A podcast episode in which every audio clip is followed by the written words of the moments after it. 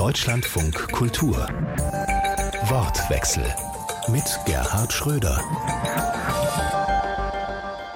Herzlich willkommen dazu. Schön, dass Sie dabei sind. Sicher wäre ein freier Samstag für viele ein schönes Geschenk, aber für viele auch ein Fluch.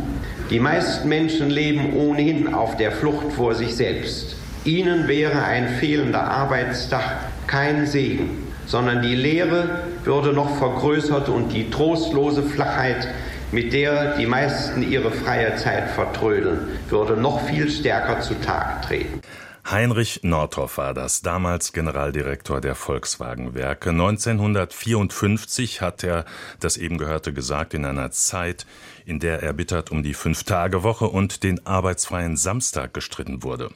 Der wurde dann auch bald Realität, aber das Thema Arbeitszeit ist auf der Tagesordnung geblieben. Work-Life-Balance und Vier-Tage-Woche, so lauten heute die aktuellen Stichworte dazu.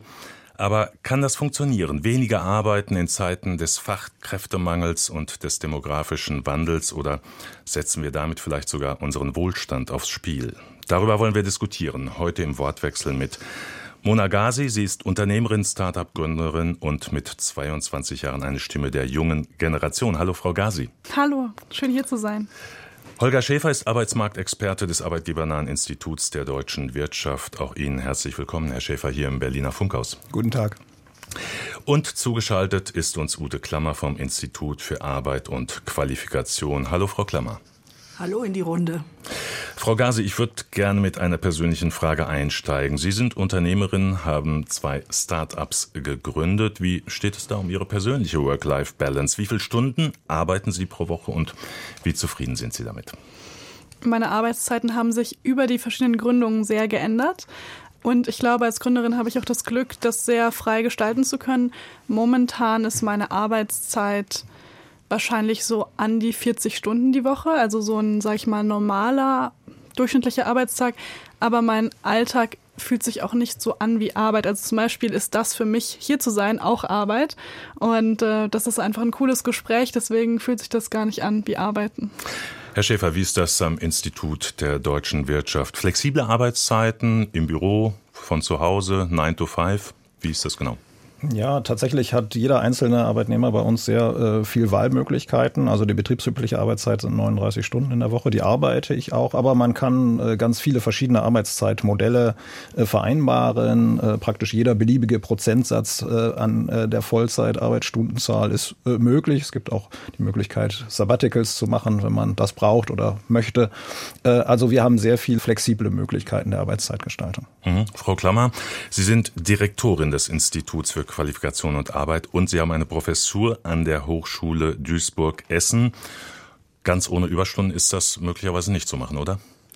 Nein, das ist eigentlich für Professoren und Professorinnen durchaus üblich, dass man nicht auf die Uhr guckt, sondern die Dinge erledigt, wie sie einem richtig erscheinen. Dieser Beruf hat sehr viel Flexibilitäten auch, was die Einteilung der Arbeitszeit betrifft. Aber ich denke mal, die meisten Kollegen und Kolleginnen ähm, arbeiten mehr, als sie vertraglich müssten haben da natürlich auch ihre eigenen Interessen. Aber in meinem Institut, was ich leite, da sind gut 50 Wissenschaftler und Wissenschaftlerinnen und auch viele administrative Kräfte beschäftigt. Da gibt's natürlich auch sehr viel unterschiedliche Arbeitszeitmodelle und auch äh, unterschiedlichen Wechsel von Homeoffice und Präsenz.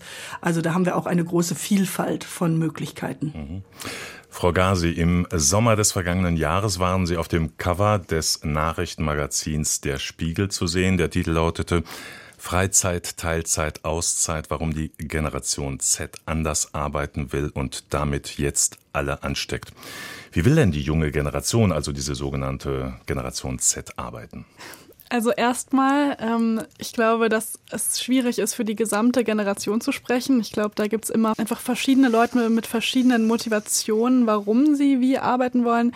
Aber es gibt schon so eine Tendenz dazu, den Wunsch zu haben, weniger zu arbeiten, mehr Geld zu verdienen, ähm, seinen Lifestyle mehr nachzukommen, die Arbeit viel mit dem Alltag zu kombinieren, weil man muss dazu halt auch sagen, damals war es vielleicht noch so eine Motivation, in den Beruf zu gehen, sich irgendwann ein Haus zu kaufen, so die Familie so aufzubauen. Und ähm, heutzutage, also ich kenne fast niemanden, der mit der heutigen Inflation, mit dem, was man heute verdienen kann, sagt, oh, ich könnte mir vielleicht in 20 Jahren ein Haus leisten oder so. Das ist überhaupt nicht mehr so wirklich das Ziel. Und de dementsprechend ändern sich halt auch die Wünsche an den Beruf und an das, was einem der Job bietet. Und dann ist sozusagen der Gedanke, glaube ich, okay, ich muss eh länger arbeiten, ich krieg eh im Verhältnis weniger Geld und ich kann mir nicht so ein Haus leisten wie jetzt die Generation davor. Also möchte ich auch weniger arbeiten unter der Woche. Also insofern, das sind so die Arbeitswünsche. Also ich glaube einfach insgesamt weniger arbeiten, ähm, einen erfüllten Arbeitsplatz, der irgendwie zum eigenen Lebenspurpose passt und es geht mehr um die Selbstverwirklichung in, in der Arbeit. Mhm. Herr Schäfer, Frau Klammer, wie sehen Sie das? Der jungen Generation wird ja da auch gerne und schnell ein Stempel aufgedrückt, sehr fordernd, wenig leistungsbereit, sehr freizeitorientiert. Stimmt das aus Ihrer Sicht? Ja, wir haben schon diverse äh, Befunde dafür, dass tatsächlich möglicherweise Freizeitpräferenz höher ist bei den jüngeren Generationen als bei den älteren Generationen. Wir sehen aber gleichzeitig auch, es gibt dort durchaus auch Konsumwünsche. Also es ist nicht so, dass äh, man völlig frei ist äh, von materiellen Dingen, sondern es sind vielleicht andere Wünsche als die Generationen davor. Es ist vielleicht nicht mehr das Haus, sondern mhm. die Weltreise, die drei Monate. Auch das ist ja irgendwo ein materieller Wunsch. Mhm. Und um diese zu realisieren, diese Wünsche, muss man Geld verdienen. Freizeit und, und Geld verdienen steht immer in einem Austauschverhältnis miteinander, so dass sich äh, jeder dann immer neu orientieren muss. Also ich sehe das auch nicht so apodiktisch, dass die jüngere Generation nicht mehr arbeiten will, sondern sie will vielleicht anders arbeiten und für andere Zwecke arbeiten was wir inzwischen aus der Forschung wissen. Und Frau Gasi hat eigentlich ganz wesentliche Elemente, die wir auch bestätigt sehen, in Erhebungen schon genannt. Es geht äh, viel stärker vielen jungen Menschen um äh, Selbstbestimmung, um eigenen Einfluss im Arbeitsplatz, um etwas, was Spaß macht.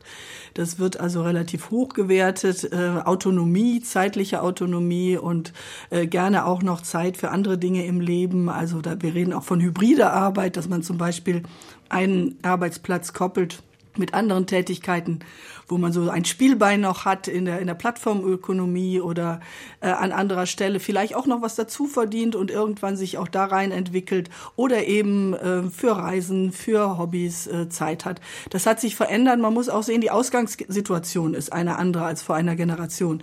Äh, wir haben natürlich eine breite Vielfalt von jungen Menschen aus unterschiedlichen ökonomischen Verhältnissen, aber wir haben auch mehr, die mit einem gewissen Lebensstandard schon aufgewachsen sind, dadurch, dass ihre Eltern eben äh, hart gearbeitet haben und ähm, da auch reisen konnten und ähnliches. Und die wollen natürlich diesen Lifestyle auch weiterführen auf ihre Art.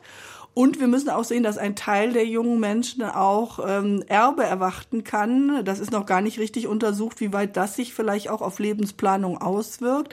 Aber wenn ich natürlich erwarte, dass ich irgendwann sowieso mal ein Haus erbe äh, oder ein anderes Vermögen, dann brauche ich vielleicht nicht mehr äh, von der Pike auf mir alles selber zu verdienen. Das betrifft natürlich nur einige aus dieser Generation, aber ich denke, auch das äh, verändert so den Blick auf Leben äh, und, und arbeiten. Und wenn ich noch einen Punkt jetzt gleich anfügen darf, wir müssen ja auch sehen, dass wir eine große Diskussion um gesellschaftlichen Wandel haben, um Umweltprobleme. Und da ähm, beobachte ich auch bei meinen Studierenden so eine Art, ähm, ich sag's mal, fatalistischer Hedonismus. Also wenn ich schon nicht weiß, ob nicht in 20 Jahren äh, die Erde hier nicht mehr viel für mich zu bieten hat, dann nutze ich doch jetzt die Zeit und lass es mir gut gehen. Also auch das ist sicher ein Moment, was dazu beigetragen hat, dass wir heute anders äh, oder jüngere Menschen anders Arbeit betrachten als noch ihre Elterngeneration. Hm. Welche Rolle spielt die Arbeitszeit dabei? Ist es tatsächlich äh, der Wunsch, mehr Zeit, Platz, Raum zu haben für anderes, für Freunde, für Hobbys? Oder geht es vor allem auch um Flexibilität, äh, was in vielen Unternehmen ja, wir haben zwar gehört, vieles ist möglich, aber so starre Arbeitszeiten sind ja doch äh, oft noch der Regelfall. Das ist eine sehr interessante Frage und meine Tendenz dazu wäre, es geht eher um die Flexibilität als um die reine Zeit, solange wir von einem typischen Vollzeitjob von 40 Stunden die Woche sprechen. Ich habe einige Freunde, die lieben es, diese Struktur zu haben von der Arbeit. Also die, die sind mit ihrem Job einfach erfüllt, die mögen das, was sie machen und die werden auch gelangweilt, so wie in dem Eingangsstatement ein bisschen gesagt, obwohl ich dem nicht so 100 Prozent zustimme, aber schon so in die Richtung, ja, was würde ich sonst in der Zeit machen? Und ich bin eigentlich froh, dass ich in der Zeit äh, etwas zurückgeben kann. Und damit komme ich auch wieder zum nächsten Punkt. So eine weitere Motivation der Generation ist, ähm, auch viel zurückgeben zu können und so einen sozialen oder gesellschaftlichen oder ökologischen Impact zu haben. Mhm. Ist das sowas wie ein Wertewandel, den wir da erleben? Arbeit steht nicht mehr im Zentrum, wird auch nicht mehr so als identitätsstiftend wahrgenommen, sondern da muss auch noch viel mehr im Leben stattfinden können? Ein Stück weit ist sicherlich ein Wertewandel gegeben. Auf der anderen Seite, glaube ich, ist es aber auch eine Position, die wir uns vielleicht auch ein Stück weit leisten können. Frau Klammer hat das angesprochen. Viele sind von ihrem Elternhaus möglicherweise auch äh, recht gut ausgestattet worden, sind schon Reisen unternommen worden, schon im Jugendalter und so weiter. Das ist noch ein bisschen anders als in der Generation davor, die halt auch äh, deswegen mehr Wert gelegt hat, möglicherweise auf materielle Dinge, weil sie in ihrer Jugend gar nicht so sehr viel konsumieren konnten von diesen Dingen, die sie dann eben irgendwann irgendwann nachholen wollten. Heute sind viele junge Menschen schon in der ganzen Welt herumgereist. Das war in unserer, wenn ich das so sagen darf, Generation äh, noch nicht unbedingt üblich, äh, sondern vielleicht sogar eher die Ausnahme. Also da hat sich sicherlich vielleicht ein bisschen was verschoben, das mag schon sein, aber immer aus einem bisschen aus einer Perspektive heraus, naja, äh, ein Stück weit sieht es im Moment so aus, als können wir uns das leisten. Und die Frage, die sich dann natürlich anschließt, ist, wird das auch zukünftig so sein? Oder kommen wir in eine andere Situation rein, wo wir uns sozusagen dieses Zurücklehnen, dieses ein bisschen, die Dinge ein bisschen lockerer, ein bisschen anders sehen, das Materielle nicht so hoch zu gewichten, ob wir uns das überhaupt noch leisten können, weil ähm, die Rahmenbedingungen verändern sich gerade äh, ganz entscheidend. Hm. Zu den Rahmenbedingungen gehört ja auch der Arbeitsmarkt. Frau Klammer, der Wunsch, weniger zu arbeiten, der war vielleicht auch in früheren Jahrzehnten da. Wir haben ja auch eingangs äh, das Statement von Herrn Nordhoff gehört. Ähm, aber was sich jetzt geändert hat, äh, dass hier eine Generation da ist, die auch fordern kann, weil sie ähm, sehr umworben wird, weil Fachkräfte rar sind. Äh, welche Rolle spielt das? Das spielt auf jeden Fall eine große Rolle, dass wir äh, noch vor äh, wenigen Jahrzehnten oder auch Jahren vor allem über Arbeitslosigkeit geredet haben und heute zumindest bei Hochqualifizierten, man muss es sicher differenziert sehen, aber bei Hochqualifizierten es so ist, dass äh, wir einen Arbeitnehmer- oder Arbeitnehmerinnenmarkt haben und sich Leute eine Stelle aussuchen können. Das schafft natürlich ganz andere hm, Verhandlungsspielräume auch für Bewerber und Bewerberinnen wenn Sie mal in Essen gerade, ich bin ja hier in Essen, wenn wir in den Verkehrsbetrieben fahren, da sehen Sie Plakate in der Bahn von der äh, Verkehrsgesellschaft, wir bewerben uns bei Ihnen. Das heißt, das hat die Logik völlig umgekehrt und heute müssen Arbeitgeber darum werben, der richtige Arbeitgeber für junge Menschen zu sein, zumindest für Hochqualifizierte, weil sie sonst sagen, ja, wenn du das mir nicht leisten äh, kannst, dann bist du nicht mein Arbeitgeber, dann suche ich mich woanders um. Und das hat äh, schon ähm, einiges verändert. Ich leite gerade mit einer Kollegin zusammen ein Forschungsprojekt, wo wir uns verschiedene Arbeitszeitoptionen im Betrieb und wie das betrieblich umgesetzt wird ansehen. Und da bekommen wir von den Personalleitungen die verrücktesten Geschichten erzählt, mit welchen Erwartungen und Wünschen teilweise Bewerber und Bewerberinnen auftreten. Und ähm, die Personalleiter sagen selber, wir versuchen hier Sachen zu realisieren. Da hätten wir vor ein paar Jahren die Leute weggeschickt und heute gucken wir erstmal, ist das nicht doch machbar? Und äh, manchmal ist es eben auch machbar und ähm, ja, so ergeben sich völlig neue Konstellationen. Aber die Organisation im Betrieb wird natürlich aufwendiger, das muss man sagen. Hm. Herr Schäfer, aus der Sicht eines arbeitgebernahen Instituts. Für die Unternehmen wird es schwieriger. Die müssen sich mehr Mühe geben. Sie müssen sich bewerben und nicht mehr die Beschäftigten bei Ihnen? In der Tat, die Machtverhältnisse am Arbeitsmarkt ändern sich. Äh, das liegt einfach daran, weil sich die Mehrheitsverhältnisse auch ändern. Die Generation X, äh, die äh, Babyboomer-Jahrgänge waren halt sehr zahlreich, als die in den Arbeitsmarkt eingetreten sind in den 70er Jahren. Ähm, da waren sie halt immer sehr zahlreich und es war immer ein Kampf um den Arbeitsplatz, der irgendwo in diesen Biografien äh, zu finden war. Heute ist die Problematik, es gibt andere Problematiken, aber diese Problematik besteht heute so nicht mehr. Für die Unternehmen ist das die Herausforderung, eben Fachkräfte zu gewinnen. Das ist eine große Herausforderung, aber es ist natürlich nicht nur letztendlich ein Problem der Unternehmen, sondern es ist natürlich für die Gesellschaft auch eine Frage, weil in dem Maße, wo uns Arbeitskräfte fehlen, fehlen auch die Dinge, die diese Arbeitskräfte produzieren könnten, wenn sie da wären. Und äh, jeder, der gerne hm, Freizeit hat, der möchte ja auch was konsumieren in seiner Freizeit. Äh, oder man möchte Dinge haben, um sie umverteilen zu können für soziale Zwecke, ähnliches. Und das muss ja alles erst irgendwo erarbeitet werden. Und dieses Erarbeiten ist halt sehr viel schwerer, wenn so viele Leute nicht mehr da sind, die das machen könnten. Und deswegen müssen wir uns im Hinblick auch auf den demografischen Wandel, der jetzt sehr schnell mit sehr viel Macht kommt, äh, auch überlegen, wie wir mit dieser Herausforderung umgehen können. Mhm. Frau Gasi, wie organisieren Sie das als Unternehmerin selbst? Wie versuchen Sie, diesen Wünschen nachzukommen? Oder ist das ein Problem in Ihrem Betrieb, dass die Beschäftigten sagen, ja, ich würde gern aber nur drei Tage arbeiten und lieber abends oder morgens? Äh, wie ist das konkret bei Ihnen? Also ich wollte gerade zuerst darauf antworten, meine Firma ja. kümmert sich ja eigentlich auch genau um dieses Problem, was machen wir mit dem demografischen Wandel, wenn Arbeitskräfte das Unternehmen verlassen. Und bei Optimo geht es halt um den Wissenstransfer zwischen den Mitarbeitern, die in Rente gehen, zu denen, die dann noch dazukommen. Und was wir festgestellt haben, ist halt genau das Problem. Wir können den Unternehmen gar nicht so viel eigentlich helfen, weil wir brauchen einfach mehr Arbeitskräfte insgesamt. Wir können die Stellen nicht mit mehr Wissen füllen, sondern wir müssen die mit mehr Menschen füllen. Und ähm, ich glaube, da müssen wir auch nochmal differenzieren zwischen der Art von Arbeit. Es gibt ja Denkarbeit, das heißt Menschen, die am Computer sitzen, die nachdenken, in Meetings sind und so weiter, viel von zu Hause arbeiten können.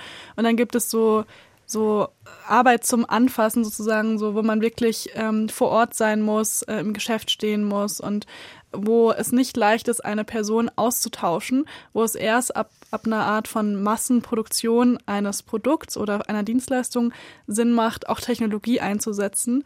Und deswegen entstehen erst diese Probleme. Und um auf die Frage zurückzukommen, in, bei uns im Betrieb war es in den letzten Jahren so, ja, jeder durfte ziemlich flexibel arbeiten. Wir hatten noch Arbeitskräfte aus dem Ausland. Also ich glaube, drei Leute waren aus dem Ausland angestellt und der Rest ziemlich viel remote. Ich persönlich mag es auch am liebsten, wenn ich so zwei Tage die Woche im Büro bin und drei Tage die Woche von zu Hause aus arbeite.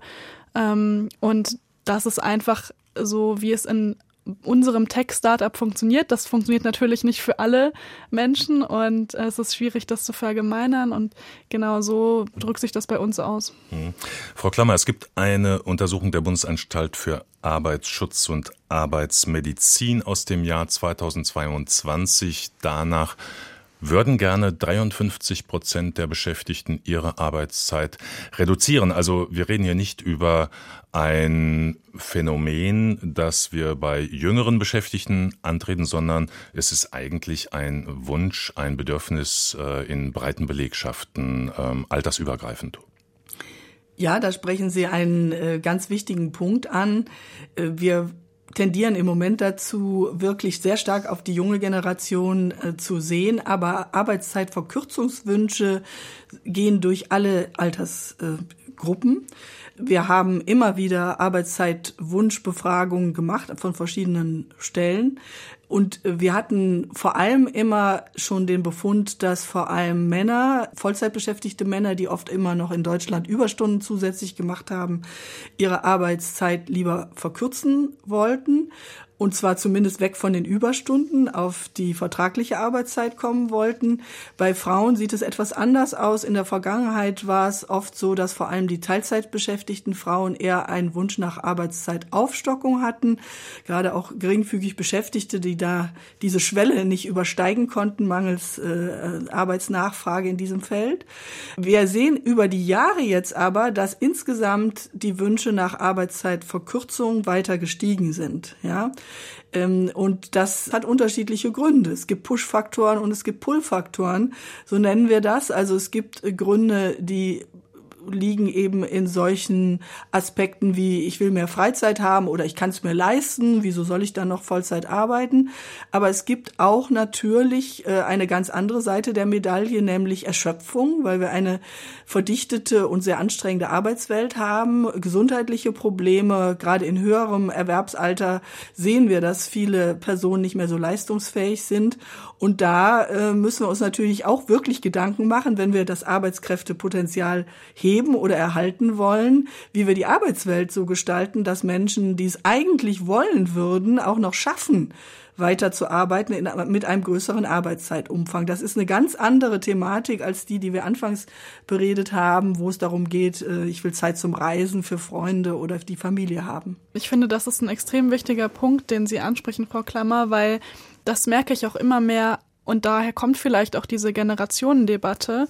Ähm, der Wunsch nach Freizeit kommt nicht unbedingt, um in der Zeit faul zu sein und nichts zu tun, sondern ich glaube auch viel aus dem Wunsch heraus, auf sich zu achten und äh, Sport zu machen und etwas für sich zu tun, weil wir einfach dadurch, dass wir durch Social Media und so wie wir als meine Generation aufgewachsen sind, immer erreichbar sind, ähm, geht automatisch über den Tag hinweg richtig viel Gehirnkapazität einfach da drauf, immer da zu sein. Und ich glaube, das ist allein schon ein Grund, weshalb es auch normal sein sollte, dass man mehr Pausen hat oder mehr Zeit zwischendurch bekommt, um auch so Ruhephasen zu haben. Also die Art der Arbeit hat sich einfach so sehr geändert, dass es jetzt auch mehr äh, Pausen und Freizeit erfordert. Vor allem, wenn wir längerfristig arbeiten sollen, also über das Rentenalter, was heute ist, äh, hinaus, müssen wir, also man sagt ja immer, ähm, Arbeit ist kein Sprint, sondern ein Marathon. Also müssen wir es irgendwie schaffen, dass die Gesellschaft, dass diese Generationen über die Zeit hinweg auch durchhalten, gesundheitlich, damit sie auch weiterhin leistungsfähig bleiben. Und ich glaube, dass halt dafür auch wichtig ist, sozusagen als langfristige Präventivmaßnahme, dass die Mitarbeitenden auch regelmäßig ihre Freizeit bekommen. Hm. Herr Schäfer, sind die Unternehmen darauf vorbereitet? Zum einen auf den Wunsch vieler mehr Zeit für anderes zu haben, auch auf die Bedürfnisse von jetzt äh, hart arbeitenden, schwer belasteten Beschäftigten, die sagen, auf Dauer halte ich das nicht durch. Also einfach Arbeit auch äh, flexibler zu organisieren, auch Möglichkeiten des Zurücktretens zu ermöglichen. Wie sehen Sie da die Unternehmen aufgestellt?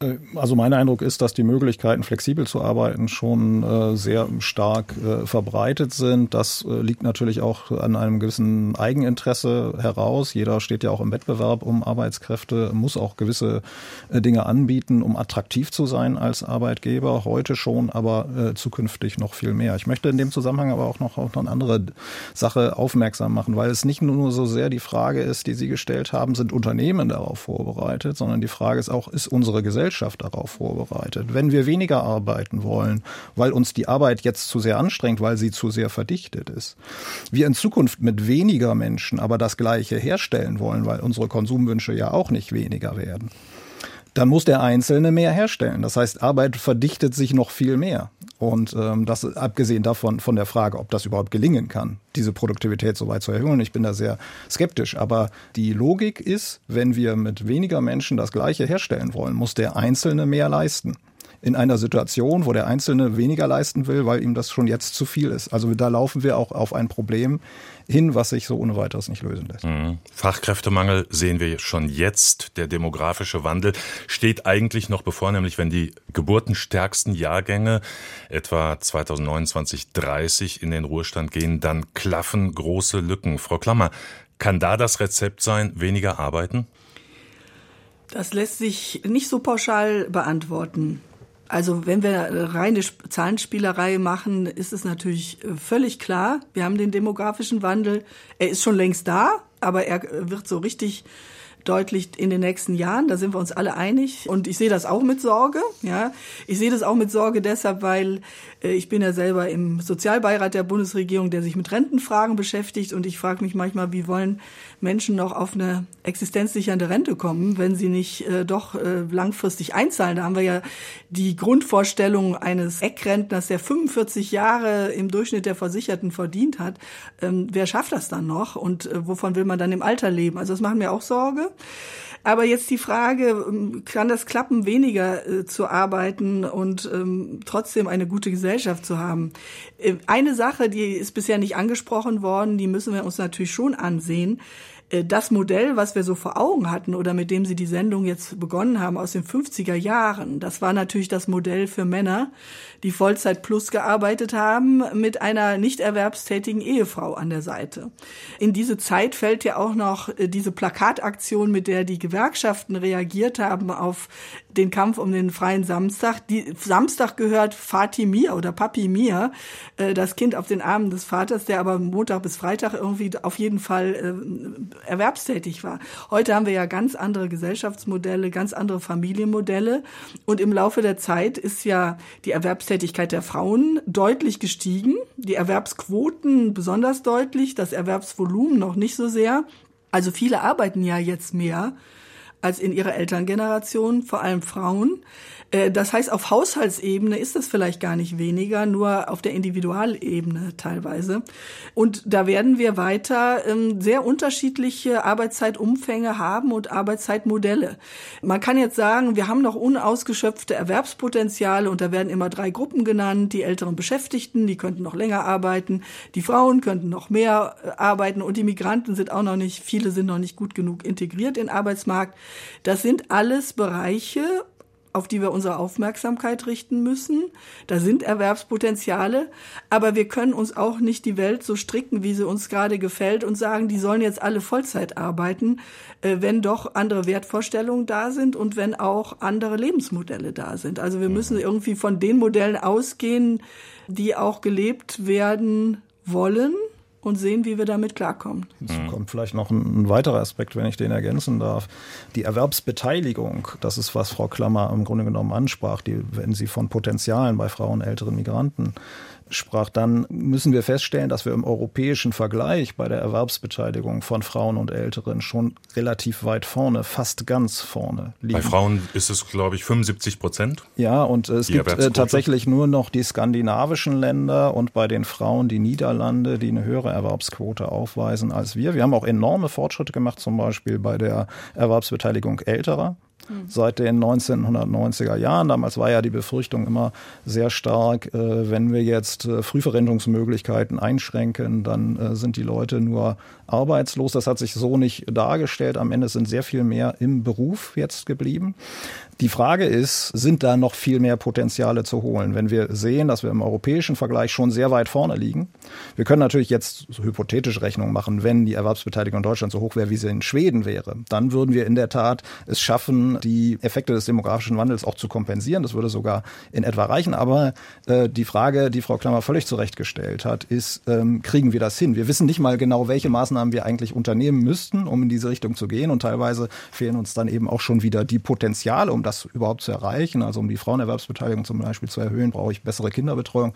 Da fehlen uns jetzt schon an allen Ecken und Enden Menschen, die das machen könnten und auch ähm, die sonstigen Potenziale, die finanziellen mhm. Ressourcen, das alles zu bezahlen. Das ist aber vielleicht auch eine sehr grundsätzliche gesellschaftliche Frage, nämlich wie wollen wir leben, wie wollen wir arbeiten. Wenn wir sehen, die Erwerbsquote der, bei Frauen ist deutlich gestiegen, 75 Prozent, viel mehr geht vielleicht gar nicht, wenn wir sehen, dass ja auch viel Arbeit dann unerledigt bleibt, wenn wir auf Familie, Haushalt, Erziehung, vielleicht auch die Pflege von Angehörigen äh, blicken. In der traditionellen Familie von aus den 60er, 70er Jahren ähm, haben das die Frauen gemacht. Wenn die jetzt arbeiten, wer macht dann diese Arbeit? Wer pflegt Angehörige, was ja vielleicht auch gesellschaftlich erwünscht ist? Also einfach dazu rechnen kann man es dann ja vielleicht nicht. Also muss Arbeit auch zwischen Männern und Frauen anders verteilt werden.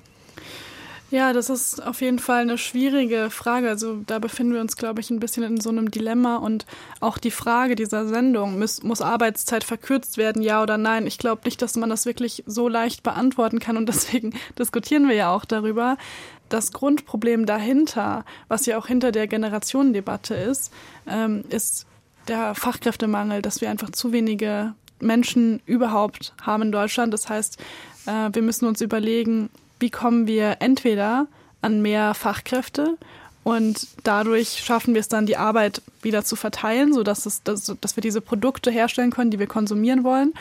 Oder, und da müssen wir aber auch im internationalen Vergleich gucken, wie machen das die anderen Länder. Und da gibt es ja einige Beispiele, wo das schon gut funktioniert.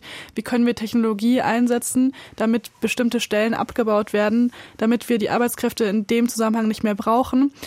Das funktioniert natürlich nur in manchen Branchen. Ne? Also zum Beispiel in der Pflege wird es immer Menschen brauchen, vermutlich weil das einfach ein Job ist von Mensch zu Mensch. Aber in ganz vielen Bereichen wird uns Technologie dabei helfen können oder einfach äh, die Möglichkeit, dass wir mehr Fachkräfte besorgen, sei es über eine Incentivierung dazu, dass mehr Menschen geboren werden oder dass einfach Fachkräfte aus dem Ausland irgendwie kommen und mhm. Abschlüsse leichter anerkannt werden. Mhm.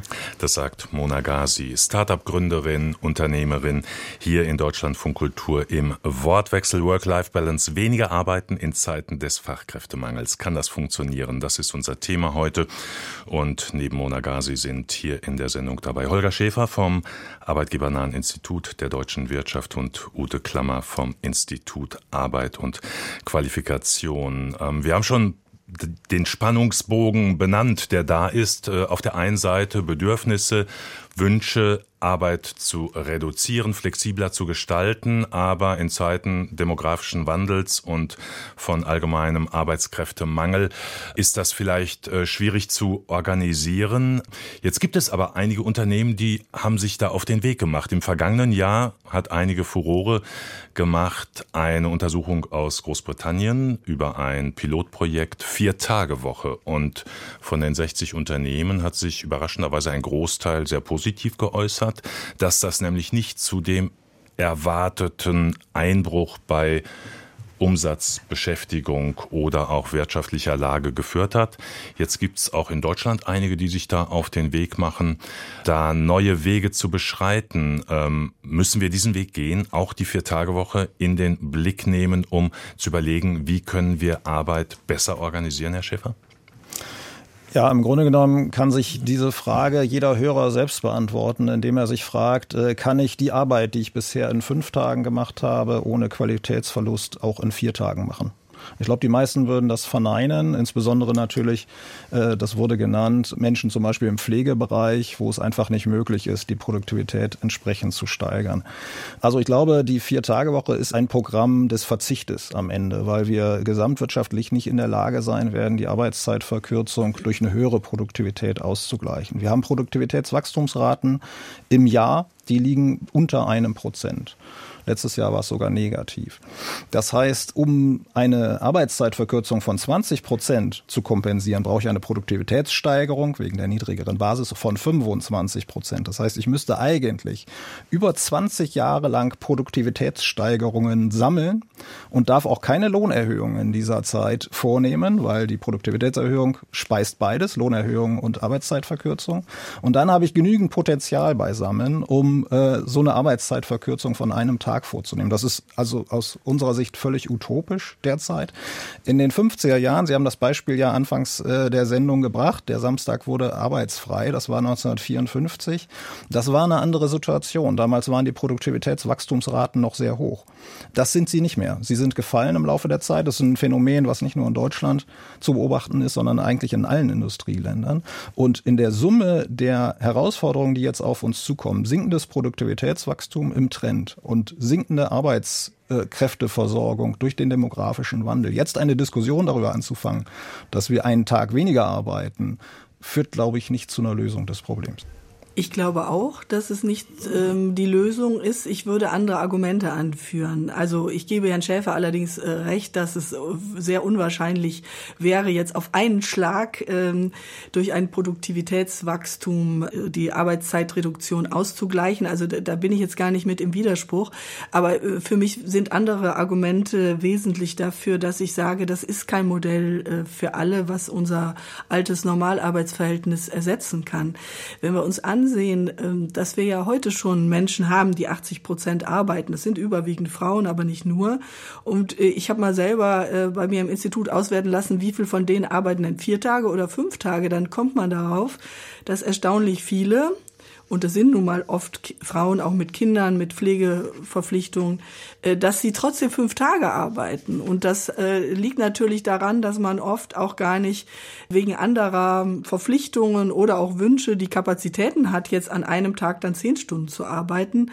Ähm, und wir wissen auch, dass gerade da, wo uns auch besonders viele ähm, Arbeitskräfte fehlen, nämlich jetzt äh, in den sozialen Dienstleistungen, also ich nenne noch mal den Bereich Pflege, dass da ja viele Menschen aussteigen, weil die Arbeitstage einfach zu anstrengend sind. Also da jetzt noch mehr Stunden reinzupacken in einen Tag, könnte doch zu noch größeren ähm, gesundheitlichen Problemen führen. Es gab letztes Jahr eine sehr interessante Studie vom IAT, Institut Arbeit und Technik, äh, die hieß so, ähm, ich würde wieder pflegen, wenn, ja, und da wurden befragt, also ähm, Personen, die ausgestiegen sind aus der Pflege, das ist ja eines unserer großen Probleme, die, die sind drin und steigen wieder aus. Ne?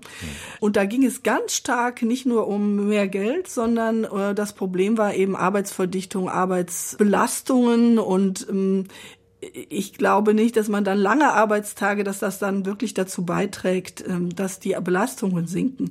Also vier Tage Woche ist für einige genau das richtige Modell und für viele andere nicht. Und ein anderer Grund, äh, der mir da Sorge machen würde, ist einfach, ähm, wir haben auch aus der Geschlechterforschung immer argumentiert, wir brauchen atmende, lebende Arbeitszeiten, die sich den verschiedenen Lebensphasen anpassen. Und das kann aber auch heißen, dass ich erstmal, wenn ich keine Kinder keine Pflegebedürftigen oder andere Verpflichtungen habe, zumindest wenn ich das will, auch Vollzeit ruhig ein paar Jahre arbeiten sollte um dann auch vielleicht Ressourcen angespart zu haben, um in anderen Lebensphasen dann meine Arbeitszeit reduzieren zu können. Also das heißt, wir brauchen mehr atmende Lebensläufe anstatt ein neues Standardmodell für alle. Das wäre jetzt dazu meine Position. Mhm. Frau Gasi, Sie haben zwischenzeitlich genickt. Würden Sie das auch so sehen? Also jetzt eine neue starre äh, Form, vier Tage Woche oder 35 Stunden Woche vielleicht nicht, aber atmende Systeme, die sich den individuellen Lebenslagen anpassen. Ist das der Weg? Ich finde das eine sehr gute Idee. Also das hört sich für mich halt so an, als wenn das ein Kompromiss wäre, gesamtgesellschaftlich, der äh, fürs Unternehmen auch funktionieren kann. Das Schwierige dabei ist natürlich dann wieder, dass die Leute dann vielleicht nicht 10, 20 Jahre im gleichen Unternehmen bleiben und es dann unfair ist für die Unternehmen, die die Fachkräfte, sag ich mal, angelernt haben oder äh, wodurch die zu ihrem Wert gekommen sind, die einzelnen humanen Ressourcen, die Mitarbeitenden. Aber insgesamt als Gesellschaft kann ich mir das gut vorstellen als Modell und glaube auch, dass das für viele ja, junge Leute total attraktiv ist, sich zu überlegen, ja, okay, dann arbeite ich halt am Anfang meines Lebens ein bisschen mehr und dann kann ich, wenn ich irgendwann Kinder habe, ein bisschen weniger arbeiten und vielleicht dann wieder ein bisschen mehr. Also so sich das so ein bisschen persönlicher einteilen zu können. Ich finde das eine echt spannende Idee. Herr Schäfer, der Bereich Pflege wurde genannt. Wir wissen, dass Leiharbeit in der Pflege für Beschäftigte plötzlich wieder interessant wird. Viele wechseln zu Zeitarbeitsunternehmen, weil sie sagen, da kann ich mir es aussuchen, wann ich arbeite, ob am Wochenende oder wochentags. Da habe ich viel mehr Möglichkeiten, da komme ich aus der Mühle des Pflegeheims oder des Krankenhauses raus. Ähm, zeigt das nicht auch vielleicht die Möglichkeiten, die flexiblere, innovative Arbeitszeitmodelle haben könnte, nämlich dass Leute sagen, wenn ihr das so organisiert, dann bleibe ich hier, dann gehe ich nicht raus, weil ich es nicht mehr aushalte? Ja, also in der Pflege sehen wir sehr eindeutige Hinweise darauf. Wir haben mal eine Befragung gemacht von äh, Pflegenden, die in der Zeitarbeit arbeiten, warum sie das tun, wie sie da hingekommen sind und ob sie wieder zurückgehen würden. Die haben uns geantwortet, äh, sie sind rausgegangen aus den Pflegeeinrichtungen oder den Krankenhäusern, weil sie dort eben zu wenig Einfluss haben auf ihre Schichten, weil dort die Bezahlung nicht so gut war wie in der Zeitarbeit und vor allem, und das muss uns äh, dann oder den Einrichtungen wirklich zu denken geben, weil sie sie in der Zeitarbeit mehr Wertschätzung erfahren. Also da mangelt es, glaube ich, äh, an, an, an mehreren Stellen. Ich glaube, da haben es die Pflegeeinrichtungen auch durchaus in der Hand, hier mit besseren Arbeitsbedingungen auch entsprechend äh, attraktive Bedingungen zu bieten. Mhm. Aber insgesamt sprechen Sie trotzdem einen sehr interessanten Punkt an weil diese Grundidee, flexible Arbeit organisieren, zum Beispiel durch ein Instrument wie Zeitarbeit oder auch Freelancertum, eigentlich schon ein Stück weit ein Mosaikstein wenigstens sein kann, den, den anstehenden Arbeitskräftemangel ein Stück weit zu kompensieren, weil es der Idee folgt, knappe Arbeitskräfte genau in dem Bereich einzusetzen, genau dafür einzusetzen, wo sie die meiste Wertschöpfung erbringen, wo sie am meisten gebraucht werden. Das kann ich durch Zeitarbeit zum Beispiel organisieren, das kann ich aber auch durch Selbstständige organisieren. Und das werden zwei Bereiche sein, die in Zukunft bei stärker werdendem Arbeitskräftemangel auch stärker genutzt werden müssen. Und da brauchen wir, glaube ich, auch seitens des Gesetzgebers Maßnahmen, um diese beiden Beschäftigungsform auch ein Stück weit attraktiver zu machen. Der Zeitarbeit sind sehr viele Fesseln angelegt durch den Gesetzgeber und Freelancer haben auch so ihre eigenen Probleme. Ich nenne nur das Stichwort Statusfeststellungsverfahren. Die äh, müssen sich also mit sehr vielen Dingen herumschlagen, die sie auch in ihrer Arbeit behindern. Also das wäre vielleicht nicht die Lösung, aber ein Mosaikstein, mhm. wie wir die Anforderungen der Zukunft bewältigen. Ich hörte jetzt Herrn Schäfer interessiert zu und wollte noch mal was ergänzen zur Zeitarbeit in der Pflege. Ähm, das ist ja in der Tat so. Äh, es wurde auch von Ihnen, Herr Schröder, richtig beschrieben. Wir wissen, dass viele Personen aus der Pflege in die Zeitarbeit ähm, gewechselt sind und das deshalb schätzen, weil sie da mehr Einfluss auf ihre Arbeitszeiten haben.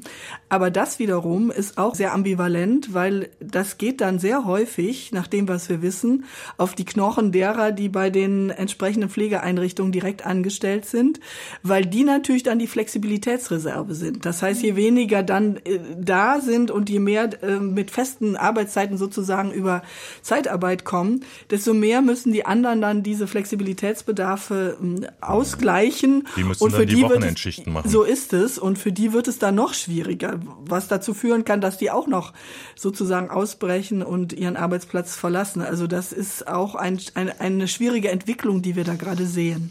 Da habe ich noch einen Punkt hinzuzufügen. Ähm, Herr Schäfer und Frau Klammer haben eben angesprochen, diese Möglichkeit des hybriden Arbeitsmodells. Also was ich darunter verstehe, ist, man arbeitet zum Beispiel festangestellt in, in einem Unternehmen und ist Teilzeit selbstständig oder sowas in die Richtung.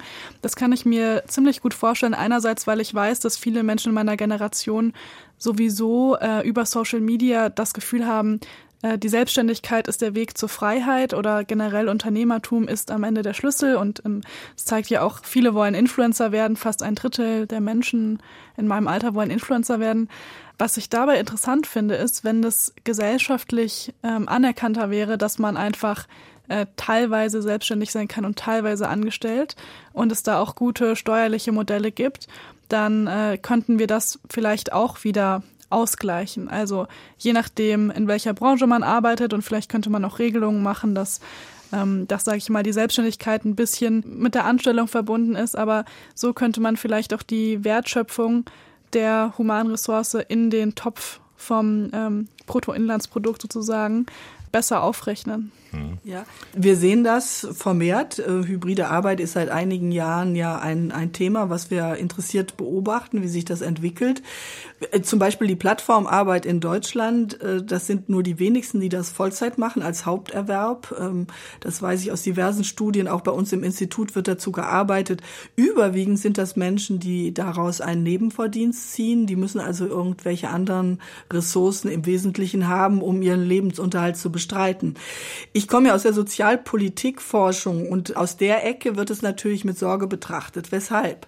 Wir finanzieren zum Beispiel unsere Krankenkasse natürlich so, dass es da eine Beitragsbemessung und eine Versicherungspflichtgrenze gibt und äh, das Arbeitsvolumen eines abhängig Beschäftigten und, und das Gehalt natürlich entsprechend anteilig da äh, eingerechnet ist, auch solidarisch für die Krankenversicherung. Und für die Rente äh, ist es natürlich auch so, wir wollen ja eigentlich, dass alle genug vorsorgen, damit sie nachher nicht zum Sozialfall werden, weil das geht wieder auf die Kosten des Steuerzahlers. So, und was haben wir jetzt, wenn ähm, viele Menschen also nur noch eine Teilzeiterwerbstätigkeit haben, über die sie sozialversichert sind, haben sie vollen Anspruch auf die Leistung der Krankenversicherung, zahlen aber viel weniger ein, als eigentlich ihrem Arbeitsvolumen und Verdienst entspricht. Das heißt, der Solidargedanke wird da ein Stück weit ausgehöhlt. Ich sage das jetzt nicht vorwurfsvoll, sondern nüchtern äh, deskriptiv. Ich kann gut verstehen, dass man selber so ein Modell wählt, aber für die Kassen heißt das erstmal viel weniger Geld in der Krankenversicherung, viel weniger Geld in der Rente, unter Umständen am Schluss Altersarmut und das geht dann wieder auf Kosten der Gemeinschaft. Und deshalb ist das nicht so ganz unproblematisch und wir müssen darüber nachdenken, wie wir solche Tätigkeiten auch in die Sozialversicherung einbeziehen. Wir diskutieren das ja auch schon intensiv mit den neuen Selbstständigen, die eine Hauptgruppe der Altersarmut sind, dass wir die da einbeziehen. Und das wird auch eine Aufgabe der Zukunft sein. Damit spreche ich überhaupt nicht gegen diese Modelle, aber äh, sozialpolitisch ist das noch nicht richtig durchdacht. Ich würde davor warnen, Hybridbeschäftigung, also eine abhängige Hauptbeschäftigung und eine selbstständige Nebenbeschäftigung nur zu problematisieren unter dem Titel prekäre Beschäftigung. Wir haben da eine Untersuchung zu gemacht zu hybrider Beschäftigung, haben festgestellt, äh, diejenigen, die selbstständig im Nebenberuf sind, äh, das sind hauptsächlich Hochqualifizierte, die tatsächlich auch ein relativ hohes Einkommen haben. Also da haben wir es nicht mit prekärer Beschäftigung oder der Fragen der Sicherung des Lebensunterhaltes zu tun. Die es in dem Bereich aber so gerade Plattformarbeit aber durchaus gibt, oder? Die gibt es natürlich auch, aber wie gesagt, bei den äh, Selbstständigen im Nebenerwerb ist eigentlich eher der typische Fall der Hochqualifizierte. Hm. Ich würde gerne nochmal auf die Vier-Tage-Woche zurückkommen. Ein Beispiel aus Schleswig-Holstein. Ein Malermeister, der flexible Arbeitszeiten eingeführt hat mit Möglichkeiten der Vier-Tage-Woche, ein Korridor von 32 bis 40 Stunden, vor über acht Jahren schon eingeführt und der sagt, ähm, ich stand damals mit dem Rücken zur Wand, weil ich keine Beschäftigten mehr finden konnte. Heute hat er dreimal so viele Beschäftigte, weil viele sagen, auch wenn ich das so flexibel handhaben kann, dann wird das wieder interessant. Wie existenzsichernd kann das für Unternehmen sein, sich solche Modelle zu überlegen, überhaupt um attraktiv zu werden, wieder als Arbeitgeber? Klar kann man sich als Unternehmen überlegen, wenn ich jetzt äh, attraktivere Bedingungen biete als mein Konkurrent, dann kann ich Arbeitskräfte sozusagen von ihm abwerben. Gesamtwirtschaftlich geht die Rechnung aber nicht auf, weil wenn es jeder macht, äh, dann ist ja kein Vorteil mehr da, sondern dann bleibt nur noch die Arbeitszeitverkürzung und es ist eben weniger Arbeitsstunden da, die ich dann zur Verfügung habe. Also das kann äh, so nicht funktionieren. Ich kann nur hoffen, äh, da sind wir wieder dann beim Thema Erwerbsbeteiligung, dass dann Leute das attraktiv finden zu arbeiten, die vorher gar nicht gearbeitet gearbeitet haben, die irgendwie außerhalb des Arbeitsmarktes waren. Das bezweifle ich allerdings auch, weil die hätten ja jetzt schon die Möglichkeit, in Teilzeit zu arbeiten. Die wären ja jetzt gar nicht auf so ein Modell angewiesen, sondern wenn die sagen, ich will 30 Stunden Woche arbeiten, dann können die ja zu einem Arbeitgeber gehen und sagen, ich möchte 30 Stunden Woche arbeiten. Das werden ja die meisten auch akzeptieren. Die sind ja dann froh, wenn sie überhaupt jemanden haben es gibt die gesamtgesellschaftliche Perspektive, es gibt natürlich auch die individuelle und die Familienperspektive. Wenn wir die Familienperspektive sehen, dann ist ein Modell, wie wir es zum Beispiel im zweiten Gleichstellungsbericht für die Bundesregierung, ich war da äh, in der Kommission, da haben wir das Work-and-Care-Modell für die Familie empfohlen mit zweimal 30 Stunden. Und dann haben wir ein familiäres Erwerbsvolumen von 60 Stunden und haben früher vielleicht eine Generation vorher 40 gehabt, nämlich einmal Vollzeit und einmal Nichterwerbstätigkeit. Dann sind zwei Personen mit einem 30-Stunden-Job letztlich viel mehr in der Familie als vorher ähm, gearbeitet haben. Und da haben wir in Deutschland lange Zeit zumindest ein echtes Problem gehabt mit diesen vollzeitnahen Teilzeiten oder lange Teilzeit, kurze Vollzeit. Wenn wir in die skandinavischen Länder sehen, zum Beispiel Schweden, die immer schon eine hohe Erwerbsbeteiligung von Frauen hatten, dann ist da immer schon oder immer, also lange schon sehr viel über dieses Segment kurze Vollzeit oder lange Teilzeit gelaufen. Und ähm, in Deutschland ähm, haben auch Arbeitgeber immer gesagt, nee, das kriege ich gar nicht hin. Zweimal 20 geht, da teilen sich zwei Leute einen Arbeitsplatz klassischerweise zwei Frauen, aber 30, das kriege ich nicht hin. Als wir das damals 2016 richtig ähm, propagiert haben und Manuela Schwesig als Familienministerin dann dafür auch geworben hat, äh, mehr 30-Stunden-Jobs anzubieten, ist sie zurückgepfiffen worden von Arbeitgebern.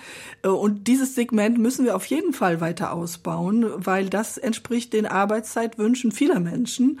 Und auf familiärer Basis kann das auf jeden Fall auch gut ausgehen. Und es ist allemal besser, als wenn dann jemand ganz aussteigt aus dem Arbeitsmarkt, äh, weil sich ein 40-Stunden-Job nun gar nicht mit dem Leben vereinbaren lässt. Hm. Herr Schäfer, kann das die Richtung sein, wie wir auch gesamtgesellschaftlich der Demografie entgegengehen können, nämlich nicht alle arbeiten weniger, sondern es wird vielleicht anders verteilt und insgesamt haben wir dann mehr Arbeit, die geleistet wird? Wir werden weniger Menschen. Das heißt, äh, wir können das nur kompensieren, wenn wir auch mehr arbeiten. Also der Einzelne muss auch irgendwo mehr arbeiten. Dann kann man natürlich in der Tat die Frage stellen, äh, wie verteilen wir das so, dass tatsächlich das dabei herauskommt, dass pro Nase gerechnet dann tatsächlich mehr gearbeitet wird. Ich frage mich bei solchen Modellen dann immer, was, was hindert die Menschen, das schon im Status quo zu machen? Diejenigen, die Vollzeit arbeiten, die 40-Stunden-Woche arbeiten, die können hingehen zu ihrem Arbeitgeber sagen, ich habe ein Recht auf Teilzeit, ich möchte nur noch 30 Stunden arbeiten. Und ich habe mit vielen Unternehmen gesprochen. Die meisten sagen mir, jedwede Arbeitszeitwünsche, die die Arbeitnehmer haben, versuchen wir, wenn es irgendwie möglich ist, zu erfüllen. Das heißt, derjenige, der dann von vielleicht von 20 oder von 10 Stunden auf 30 aufstocken möchte, auch diese Wünsche werden in der Regel erfüllt, so dass eigentlich der Realisierung dieses Modells auf rechtlichem Wege, aber auch in der Praxis nicht wirklich was im Wege steht. Also aus unternehmerischer Sicht, ich kenne einige Unternehmer, die die Vier-Tage-Woche bei sich im Unternehmen ausprobiert haben und die gesagt haben, das war für sie super ineffizient. Also die hatten dadurch Produktivitätsrückgang und auch einen Motivationsrückgang der Mitarbeiter. Also es hat denen nicht so viel gebracht.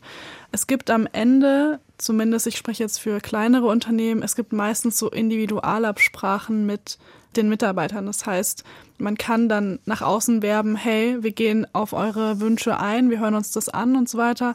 Und am Ende ist es ja meistens so, dass der direkte Chef, den man hat, mit einem im Arbeitsvertrag nochmal so Kleinigkeiten ändert. Also das sind dann keine richtigen Standardverträge.